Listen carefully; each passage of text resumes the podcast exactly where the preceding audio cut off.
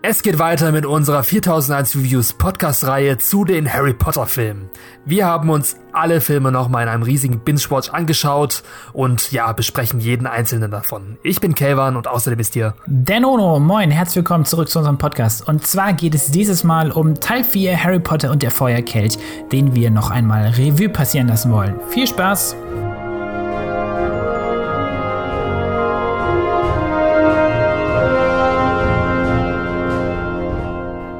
Für alle, die neu dabei sind, noch mal ein kurzer Reminder. In dieser Podcast-Reihe wollen wir herausfinden, wie wir die Harry Potter-Filme nach einigen Jahren eigentlich so finden und welchen wir am besten finden, welchen wir nicht mehr so gut finden. Und allgemein wollen wir am Ende dieser Podcast-Reihe alle Filme in einem Ranking anordnen.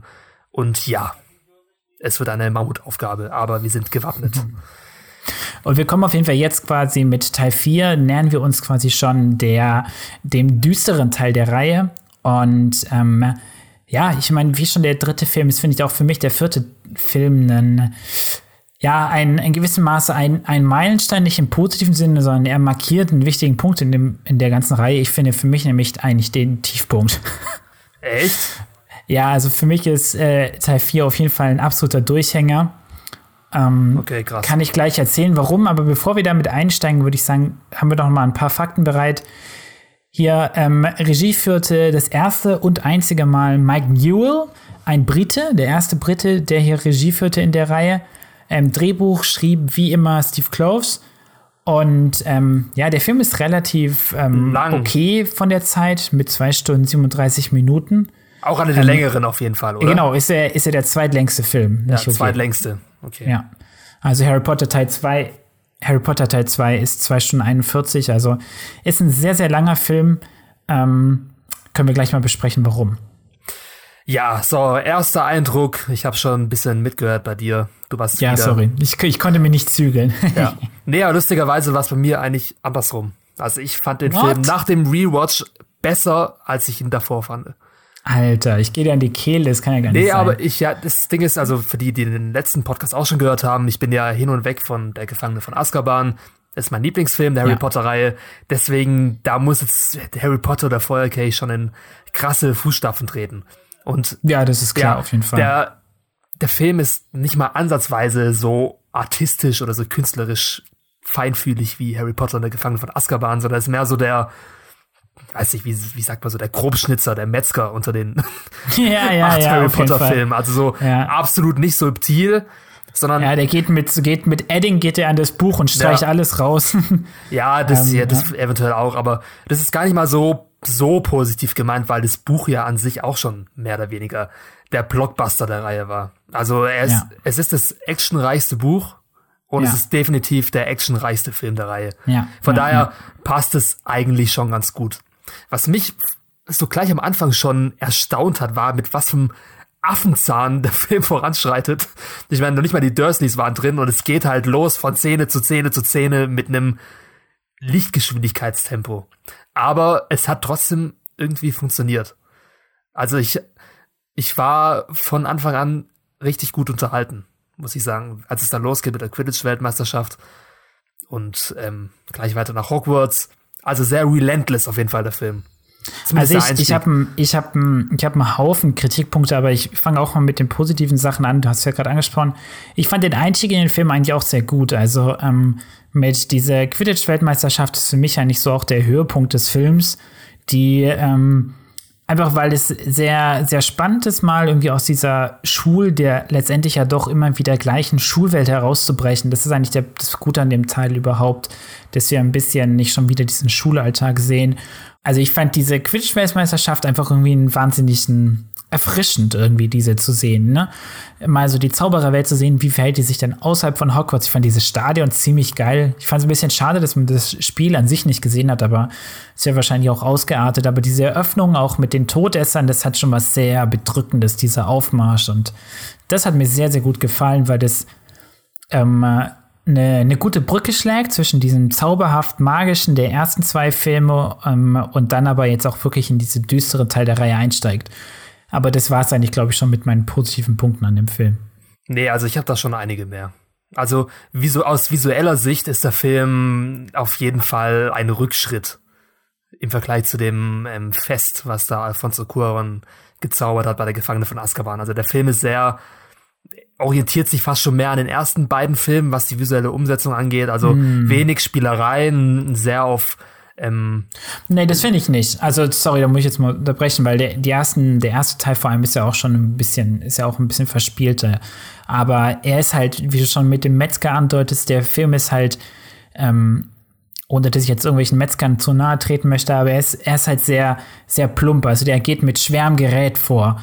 Ja. Ähm, es fehlt halt total, was ja Alfonso Cuaróns Werk ausmachte, das, das fehlt diese Virtuosität, es fehlt diese, ähm, diese, diese Liebe fürs Detail, es fehlt einfach diese Nuanciertheit ja, der früheren Werke. Und ähm, ja, es ist ein Action-Blockbuster, ja, man darf das vielleicht auch ein bisschen so inszenieren, aber dazwischen ist halt einfach nicht viel, viel da. Und das, das nee, fehlt. ja, aber das, da haben wir eine Sache übersehen, die Mike Newell eigentlich ziemlich, ziemlich gut gemacht hat in dem Film. Es ist nicht die visuelle Komponente, sondern ich finde, dass er ein sehr effektiver Regisseur ist. Also er, er hat keine Lust auf irgendwelche visuellen Spielereien, sondern er will einen unterhaltsamen Film erzählen. Und dafür ist einfach der Film auch extrem unterhaltsam geworden. Ich meine, der Film, der ist extrem lang, aber ich habe in dem Film keine einzige Länge gespürt, nicht mal ansatzweise. Diese zweieinhalb Stunden, als ich die, als ich den Film vorgestern gesehen habe, die waren im Nu waren die rum und ich dachte mir so, Alter, war das jetzt nicht der kürzeste Harry Potter Film von allen? War das jetzt wirklich der zweitlängste? Einfach nur, weil der Film so ein gutes Tempo hat, ohne den Zuschauer an irgendeiner Stelle zu verlieren. Ohne dich zu verlieren. Ohne zumindest, ohne zumindest mich zu verlieren. Also für mich hat der Film ziemlich gut funktioniert. Was außerdem Mike Newell gut gemacht hat, ist, dass er die Schauspieler sehr gut im Griff hat. Also vor allem die jungen Schauspieler.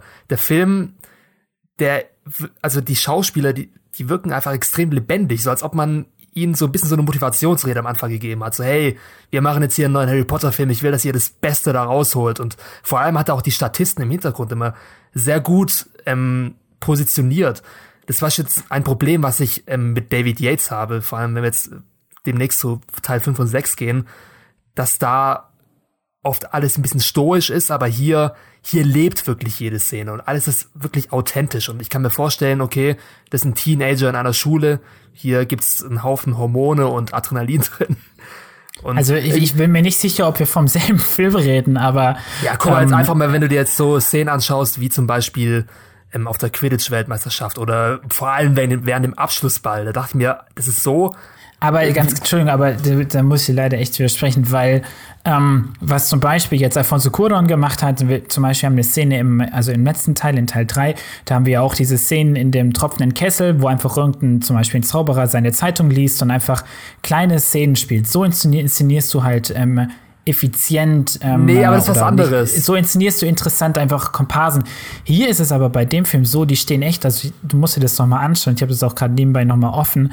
Bei dem Trimagischen Turnier zum Beispiel an dem See, die Leute stehen einfach im Hintergrund nur dumm rum und haben überhaupt nichts zu tun. Und es gibt einfach auch das ist eigentlich Echt? ganz kurz meine, das ist eigentlich meine Hauptkritik auch an dem Film, dass Nebencharaktere überhaupt keine Rolle spielen. Und das, was auch Rowlings Vision ausmacht. Rowling ist ja so eine großartige Schau äh, Schreiberin, weil sie ähm, so gut ähm, Charaktere beschreiben kann, so auch besondere Charaktere. Und es fehlt hier, also Rita Skeeter, also ähm, Rita Kimcon zum Beispiel, die kommt ganz kurz vor, Bam spielt keine Rolle mehr. Ja, das Krumm, ist was ganz anderes jetzt. Krumm spielt überhaupt keine Rolle. Crouch ist auch total blass, also das, sorry. Da ja, aber das hat ja nichts damit zu tun. Ich habe jetzt, jetzt gerade von den Szenen gelebt, geredet, einfach von der Inszenierung, von der, von einfach, ja, äh, zum Beispiel was ich auch sehr passend finde hier als Beispiel, ist die Szene vom Abschlussball. Als zum Beispiel Ron mit Minerva McGonagall einen Tanz aufführen muss. Ja, und die ist einfach, nett. Äh, nee, das ist einfach so realistisch inszeniert. Du kannst dir wirklich vorstellen, wie Nike Mühl da stand und den Leuten direkt Anweisungen gegeben hat, was sie machen sollen, damit diese Szene möglichst lustig rüberkommt. Oder einfach so. Aber das genau. ist doch schlecht. Ich will doch gar nicht das Gefühl haben, als ob da ein Regisseur daneben stand, sondern ich will, dass es ja, sich nee. natürlich und authentisch anfühlt. Ja, nee, das finde ich genau das der Reihe, ja. dem Teil. Nee, das finde ich gar nicht. Wahnsinnig also, steif und gekünstelt. Das, dann, dann haben wir komplett ähm, unterschiedliche ah. Meinungen, weil genau das ist das, was ich später am fünften Teil ein bisschen kritisieren muss. Aber hier gibt es ja vor allem immer so kleine Hints, zum Beispiel als die, das Trio zusammen in der Bibliothek sitzt und Ron schläft im Hintergrund ein und weil er einfach irgendwie keinen Bock mehr hat und dann drückt ihm Hermine so das Ei in die Hand, damit er irgendwas zu tun hat und Ron wacht wieder auf und ist dabei. So kleine, so Kleinigkeiten, die einfach so viel über die Charaktere aussagen oder auch beim Abschlussball, als dann irgendwie Ron und Hermine sich streiten und ich konnte hier einfach die Charaktere besser fühlen als in den anderen Filmen. Sie kam für mich realer vor als in Teil 1 bis 3 und später also, wahrscheinlich auch in den David Yates Filmen. Es war einfach natürlicher. Es war ein bisschen wilder, bisschen Teenage-mäßiger, aber dadurch auch einfach authentischer. Also ich meine, vielleicht um zu relativieren, was ich glaube, ähm, das Mike Newell hatte sicher den härtesten Job aller Regisseure, weil Teil 4 ähm, du kannst in diesem Buch diese drei trimagischen Aufgaben, du kannst keine wegstreichen. Das würde nicht funktionieren. Du brauchst diese drei Aufgaben, also du brauchst den Drachen, du brauchst den See, du brauchst das Labyrinth. All diese drei Aufgaben, wenn du die ansatzweise okay inszenieren willst, musst du dir ein bisschen Zeit dafür nehmen. Das macht der Film. Es gibt kaum was anderes nebenbei. Und trotzdem fühlen sich diese Aufgaben, zum Beispiel auch der See, ähm, äh, diese Aufgabe im See fühlt sich extrem, finde ich, kurz und runtergekürzt an. Aber was mir halt fehlt, ist, dass dazwischen einfach das menschliche extrem unnachvollziehbar ist. Zum Beispiel dieser ganze Konflikt, der im Buch ja extrem wichtig ist zwischen Ron und Harry. Das Ron ist eifersüchtig auf Harrys Erfolg, weil Ron denkt, dass Harry den, sein selber seinen Namen in den ähm, Feuerkelch geworfen hätte. Ähm, die ist ab extrem abrupt in dem Film. Einfach aus dem Nichts quasi ist Ron sauer auf Harry und dann am Ende nach der ersten Aufgabe geht es dann, ist es sofort wieder irgendwie alles wieder okay. Das ja, ist was. Das war halt unvermeidbar. Das ist einfach schlecht, schlecht geschrieben, schlecht inszeniert. Weil diese Charaktermotivationen in diesem Film, finde ich, teilweise echt nicht nachvollziehbar sind. Auch die Geschichte zwischen Chrom und Hermine kommt extrem zu kurz. Es ist einfach alles, was überhaupt nicht auserzählt ist, wo du ja, echt dich fragen musst, ich weiß, ist, ich wüsste jetzt auch nicht, ob man das besser machen, hätte besser machen können, aber der Film hätte vielleicht auch zwei Teile vertragen. Keine Ahnung, aber. Ich weiß nicht, aber ähm, ich finde gerade diese zwischenmenschlichen Sachen zwischen Ron und Hermine in dem Teil sehr gelungen. Da steht diese ganze Geschichte um den Abschlussball, warum Ron nicht Hermine sofort gefragt hat und warum er dann am Ende so eifersüchtig ist auf Hermine. Das ist alles wurde alles sehr gut rübergebracht und wirklich nachvollziehbar. Es hatte schon ein bisschen was von einem Teenie-Film, von einer Teenie-Romanze, vielleicht auch, besonders im Mittelteil, aber ich meine, wir haben hier einen Haufen voller Teenies in einer, in einem Internat. Und ja. diese, diesen Aspekt, den muss er auch irgendwie mal rüberbringen. Ich meine, es gibt da sowieso diese allgemeine Frage, warum haben eigentlich Hogwarts-Schüler niemals Sex? So. Mhm. Auch in den Büchern nicht. Und ich finde, der vierte Teil hat es von allen Filmen einfach am besten dargestellt, wie es ist, als Jugendlicher in, in Hogwarts zu leben. Ja, das stimmt auch. Ja, aber die eigentlich dieser eigentliche ähm, Streit oder dieser eigentliche Konflikt zwischen Hermine und, Her ähm, und Hermine und Ron kommt ja erst später. Also zum Beispiel diese eine in den, ich glaube Teil 5 ist das, oder? In dieser, ähm, dann kriegt ja Ron eine Freundin. Ja, nee, aber es gab doch auch in Teil 4 schon ein heftiges Wortgefecht am Ende vom Abschlussball. Ja, ah, die, die ist ja auch okay, die Szene, aber sie kommen halt einfach alle so abrupt, weil sie einfach neben diesem ganzen Trimagischen Turnier haben sie keinen Raum, sich richtig zu entwickeln. Mhm. Das sind einfach solche, diese ganzen Konflikte entwickeln sich extrem schnell und sind extrem schnell wieder rum und kriegen überhaupt keinen Raum. Und das ist halt einfach Dings. Also ich, ich finde einfach, dieser Film ist extrem kalt und lieblos. Das ja, ist nee, ein Problem, weil es gibt zu wenig Zeit für Charaktere. Und ähm, zum Beispiel auch Dumbledore finde ich auch extrem ja, komisch inszeniert. Ja, ja, das stimmt, da kann ich dir recht geben. Es so schreit die ganze Zeit nur rum, extrem aggressiv. Das ist ja okay. Also ich bin zum Beispiel einer, ich mag Dumbledore, das muss ich jetzt erstmal sagen, auch nicht wirklich. Das ist ein extrem selbstsüchtiger Kerl, der einfach einen kleinen Jungen wie Harry einfach da seine, an seiner Stadt irgendwelche Kriege führen lässt. Ähm, da kann man vielleicht auch mal einen extra Podcast machen, aber es gibt auch andere Quellen dazu. Also Dumbledore ist eine fragwürdige Person. Apropos, werden wir das wahrscheinlich in Fantastische Tierwesen Teil 2 auch nochmal sehen. Egal, trotzdem fehlt absolut diese, diese liebe Komponente hier, die einfach voll nicht. wichtig ist. Ich, also ich finde, was dem vierten Film fehlt, ist ein bisschen die künstlerische Komponente, aber ich finde auf menschlicher Ebene, auf emotionaler Ebene funktioniert Feuerkelch sehr gut für mich. Also ich war, ich, ich war in dem Film wirklich invested. mit den Charakteren, mit den Konflikten und ich fand auch nicht, dass die Konflikte unbedingt zu schnell enden. Zumindest nicht schneller als in den kommenden Filmen. Da war das für mich eher ein Problem. Aber es geht mir gar nicht so um die Geschwindigkeit, es geht einfach darum, dass sie einfach nicht konsistent durchexerziert werden. Aber gehen wir jetzt mal zum, äh, zum Trimagischen Turnier. Das ja. hat natürlich einen Vorteil und einen Nachteil. Der Vorteil ist, dass der Film durch diese drei Aufgaben sehr eine rhythmisch Struktur ist. hat, ja, sehr rhythmisch ja, und ja. vor allem ist auch deswegen Harry Potter und der Feuerkelch, glaube ich, für die Leute, die das Buch nicht gelesen haben, immer einer der Lieblingsfilme, weil ich meine, ach, ich fand den Film am geilsten mit diesem Turnier, mit den Drachen und so. Also das hat auf jeden Fall schon, das hat, ist einfach ein Konzept, was an ja. sich schon Spannung verspricht. Und ich fand auch die Zeit zwischen den Trimagischen Turnieren eigentlich optimal, nicht perfekt, aber optimal gelöst, indem man einfach sehr vieles aus dem Buch weggelassen hat und sich auf die, auf ein paar Dinge fokussiert hat die dann wirklich ausgeführt hat. Zum Beispiel zwischen Aufgabe 1 und 2, dieser ähm, Weihnachtsball. Ähm, das war ja fast 20 Minuten vom Film oder 25 Minuten. Ja, und den hätte ich zum Beispiel, ich hätte wahnsinnig gerne auf den Ball verzichtet Nein. und vielleicht ein, ein, Substitut oder so gefunden, weil dieser Ball, der ist extrem amerikanisch inszeniert. Das ist so eine richtige Prom-Night, die ja, aber, aber überhaupt nicht in dieses Hogwarts-Setting reinpasst. Ich finde nicht, dass er funktioniert. Aber also ich finde, ich finde nicht, ich finde, dass der, der Konflikt zwischen Harry, ähm, Harry und, und äh, Hermine und Ron ist wichtig.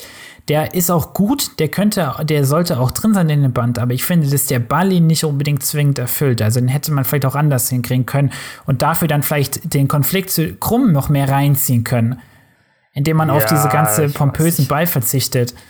Also es ist sehr, sehr, ja. Also für mich hat der Ball sehr viel ausgesagt über die einzelnen Personen. Also nicht über Ron und Hermine, sondern auch zum Beispiel über Neville, der dann aus sich rauskommt. Ja, Oder gut, Neville ist gut. Neville ist, ist, das stimmt. Es stimmt schon, es war irgendwie amerikanisch, aber andererseits, ich weiß nicht, es sind halt, es sind zwar Zauberer, aber es sind halt trotzdem nur noch Teenager, die feiern wollen und Musik mhm. hören und so Zeug. Und ich fand auch die Szene, als er plötzlich eine Rockband da in, in, in der großen Halle steht, es war so mhm. schon out of context, aber dann auch wieder so cool irgendwie, dass sie das einfach überhaupt ansprechen, dass es sowas in Hogwarts geben kann. Das ja. haben sich die anderen Filme nicht getraut, aber es macht halt auch eigentlich komplett Sinn. Warum nicht? Aber das ist ja auch ein Buch, ne?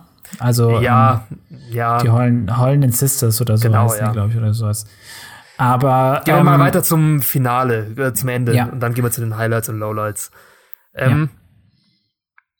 Ich fand, das Finale war relativ kurz von dem Film, dafür, dass der Film so lang geht. Also es war ja wirklich nur diese Labyrinth-Szene und dann Voldemorts Rückkehr. Die Friedhofsszenen, ja. Mhm. Aber ich fand die Friedhofsszene sehr, sehr intensiv. Vor allem wegen, ach, wie heißt er nochmal? Das gibt's doch nicht. Wer wie heißt, wie heißt Lord Voldemort? Ach Gott, ich weiß es, ich liebe ihn. Ray Fiennes. Das ist eine sehr, sehr intensive und düstere, brutale Szene, die ja vor allem einen krass emotionalen Klimax schafft. Also, ich meine, gut, wir alle wissen, Cedric Diggory stirbt Cedric Diggory wurde kaum gesehen im Film, aber trotzdem diese letzte Szene, als dann Amos Diggory ja. seinen toten Sohn sieht, die trifft mich einfach irgendwie. Das ist einfach, das ist extrem effektiv und eine der emotionalsten Szenen für mich aus der Reihe sogar. Was mich wundert, weil eigentlich Cedric Diggory ein Charakter ist, mit dem ich absolut keine Connection habe. Was jetzt nicht nur an Twilight liegt, sondern allgemein, weil er nicht so, hm. nicht so aufgebaut ist halt wurde. kein, kein sympathischer Charakter auch im Buch, also noch weniger als im Film. Ja, das unter anderem auch. Mm, also ich weiß nicht, ich, ja, das war natürlich schon dramatisch, aber es wird, finde ich, auch eher abgehakt. Also es hat mich jetzt irgendwie nicht wirklich berührt. Also mit Cedric Diggorys Vater, also mit Amos Diggory, das schon, wenn er dann die Leiche seines Sohnes sieht, aber es war auch relativ, relativ klischeehaft inszeniert. Dann sagt er, oh, that it's, it's my boy, it's my ja, boy. Ja, aber was so. ist klischeehaft? Ich meine, in ja. so einer Situation. Also ich meine, solche Szenen haben wir schon tausendmal gesehen, aber zurück zu dem Friedhof. Also die Friedhofsszene ist, finde ich, nicht schlecht. Die ist auch, die ist ja auch sehr wichtig, weil es das erste richtige Aufeinandertreffen von, von dem ausgewachsenen Voldemort und Harry ist. Ähm, ich fand sie nur ein bisschen kitschig inszeniert. Da muss ich zu leider einfach nochmal sagen, oder vielleicht nicht die Inszenierung, aber das Setting, das Setdesign hat mir überhaupt nicht gefallen. Ja, das, Dieser das komische war ein bisschen künstlich. Grabengel, der sieht aus wie aus einem Gothic-Souvenir-Shop ähm, oder sowas. Das war ein bisschen ähm, künstlich, das stimmt, ja. ja. Es hat, ähm, ich meine, aber, aber was man mal sagen muss, ist endlich mal ähm, eine Szene, wo Voldemort da ist, der die Reihe extrem bereicht hat, schauspielerisch. Ja, auf jeden Fall. Ähm, Gleiches, was wir noch gar nicht angesprochen haben, ist ähm, Mad Eye Moody, Brandon Gleason, der einfach grandiose Spiel, grandios spielt. Brandon sehr Gleason ist für mich auch. Sehr unterhaltsam, aber auch trotzdem auch sehr mysteriös und sehr ähm, beastie. Also Brandon Gleason ist für mich eigentlich das Highlight des Films. Vor allem, was auch, was, was auch sehr, was ich sehr intelligent fand als Umsetzung, war immer dieses komische Zungenschnippen, was er macht. Immer das das, ja. diese, dieser Hint, der eigentlich von Barty Crouch Jr., ähm, ja. den Barty Crouch Jr. so ein Tick von ihm ist und den man halt dann immer wieder im Film auch von Matt I. Moody sieht und einen darauf hinweist, okay, da könnte vielleicht irgendwie noch ein Reveal stattfinden oder so. Das, und das sind Plot-Twists, die mir gefallen, die man auch schon davor kombinieren könnte oder ja. Oder Hints eher, ja. ja Hints, ja. genau. Das ja. fand ich, das gab's auch im Buch nicht und es war nicht ein sehr intelligentes Stilmittel, um eben diesen Reveal anzukündigen. Ja. Kommen wir mal jetzt zu den Highlights und Lowlights. Nochmal, wir haben ja schon über viel gesprochen, aber nur, um es nochmal festzunageln. Highlights. Mm. Weiß ich ja, also mir hat visuell hat mir der, der See und das Labyrinth ganz gut gefallen. Auch wenn beide natürlich nicht so wirklich viel Raum haben, sich so zu entwickeln. Ähm, die, die Verfolgungsjagd durch, oder dieser Flug durch des Drachens durch Hogwarts ist auch ganz nett, ist mir aber dann ein bisschen zu, zu unnötig oder zu sehr eine Referenz so an Action-Kino, so nach dem Motto, so eine Produzentenentscheidung, oh, kann der Drache nicht einfach noch ausbrechen und noch rumfliegen und so. Ja, aber ist auch effektiv. Aber also. Ist, ist okay. Ist, ist voll okay. Haut mich aber auch nicht um. Aber wie gesagt, mir fehlen einfach diese emotionalen Momente des Films. Ähm, es fehlt mir auch einfach so, ein, so eine Figur wie Lupin oder Sirius, äh, Sirius, die die irgendwie so ein Vertrauen für Harry erwecken. Und ähm, ja, deswegen, also ganz ehrlich, ähm, ich würde sagen, ja, vielleicht mein Highlight ist vielleicht die Szene ähm, der die Unterrichtsstunde ähm, von von äh, Mad Eye Moody, als er quasi die die drei ähm, unverzeihlichen Flüche quasi zeigt, weil ähm, das einfach ziemlich ziemlich gruselig ist, ja. finde ich. Und vor allem auch ziemlich cool inszeniert, dass jeder Fluch ähm, mit jedem Schüler in Connection gebracht wurde, der schon mal mit diesem ja. Fluch in Berührung kam. Also von wegen Neville, Rons Vater mit dem Imperius-Fluch und natürlich ja. Harry mit dem Todesfluch. Ja, meine Highlights, ähm, also mein absolutes Highlight ist in der Tat, aber wenn du mich jetzt dafür angreifen wirst, der Weihnachtsball. einfach nur, es ist einfach unglaublich witzig irgendwie. Ich habe da wirklich gelacht. Also ich meine, bei Harry Potter lacht man jetzt nicht um wirklich viel und oft haben auch Filme ein bisschen Probleme mit ihrem Humor.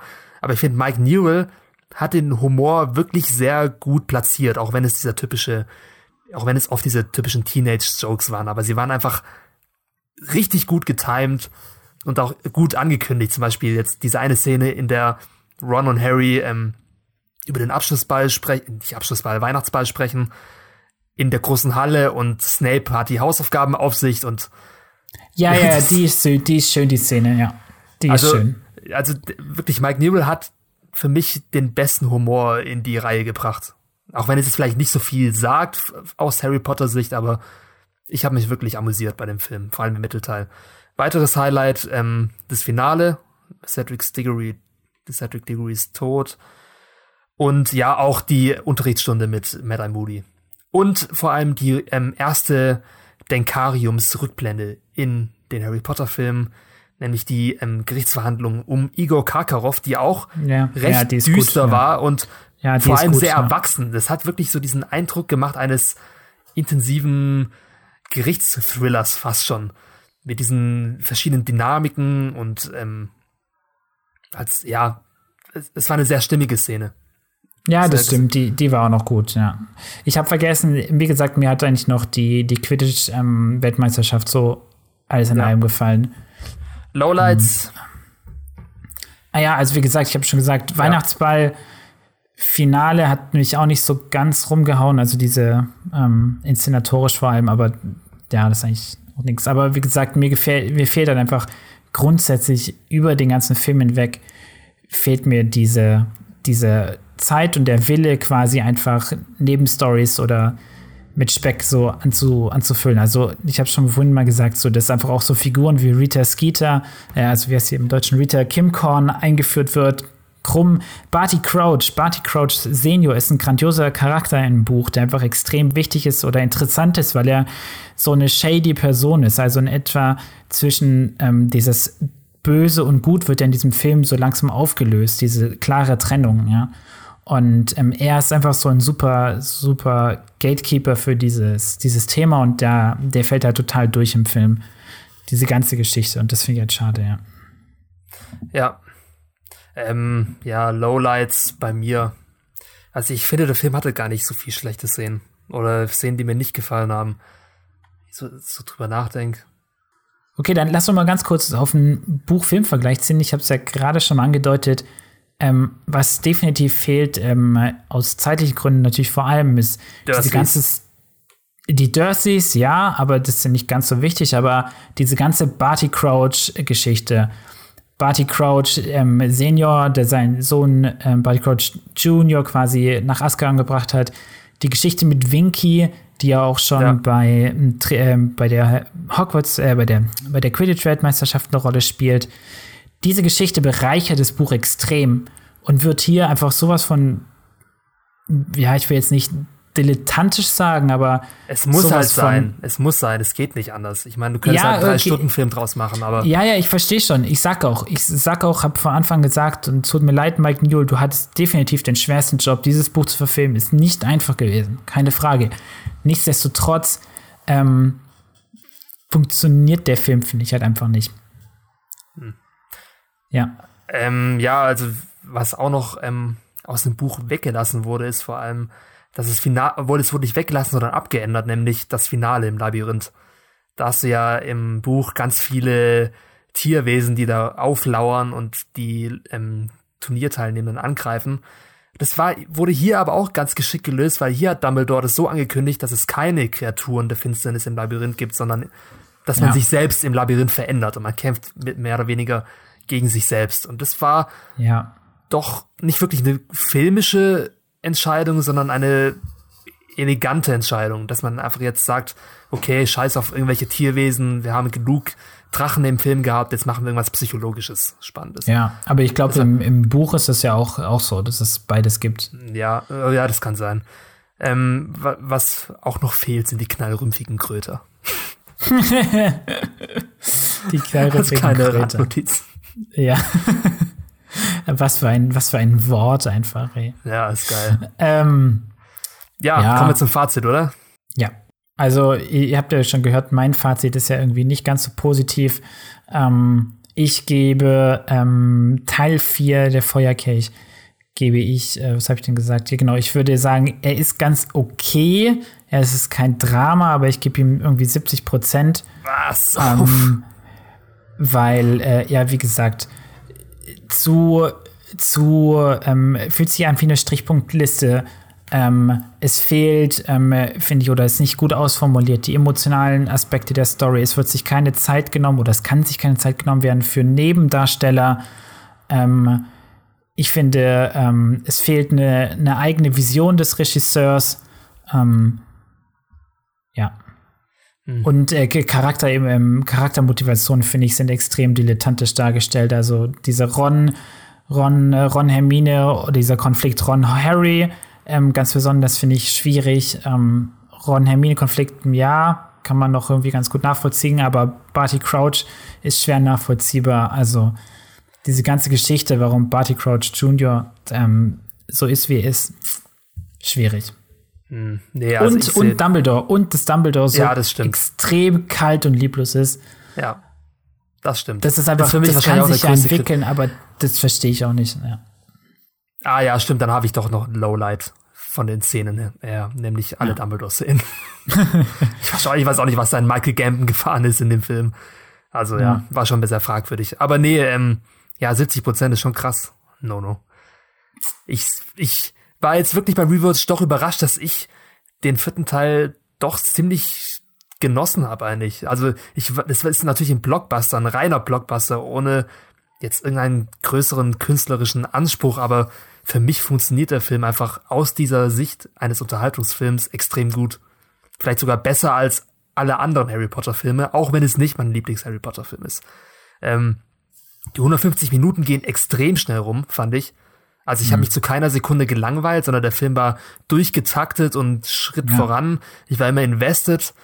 Ich fand auch gerade aus ähm, schauspielerischer Sicht, vor allem was die Jungschauspieler angeht, den vierten Teil einer der stärkeren, dass da Daniel Radcliffe, Emma Watson mehr gezeigt haben als in vielen Filmen davor auf jeden Fall und auch in einigen danach.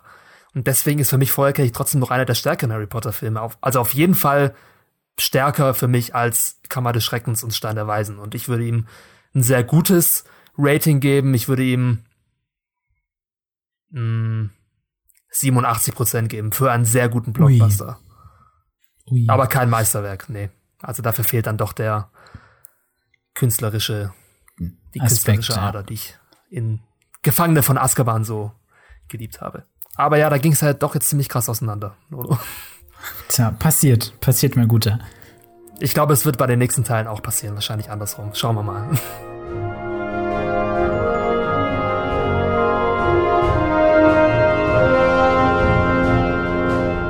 Damit haben wir die ersten vier Filme der Harry Potter-Reihe besprochen und abgeschlossen und werden damit im nächsten Podcast den düsteren Teil der Reihe betreten, auf den ich persönlich mich sehr freue.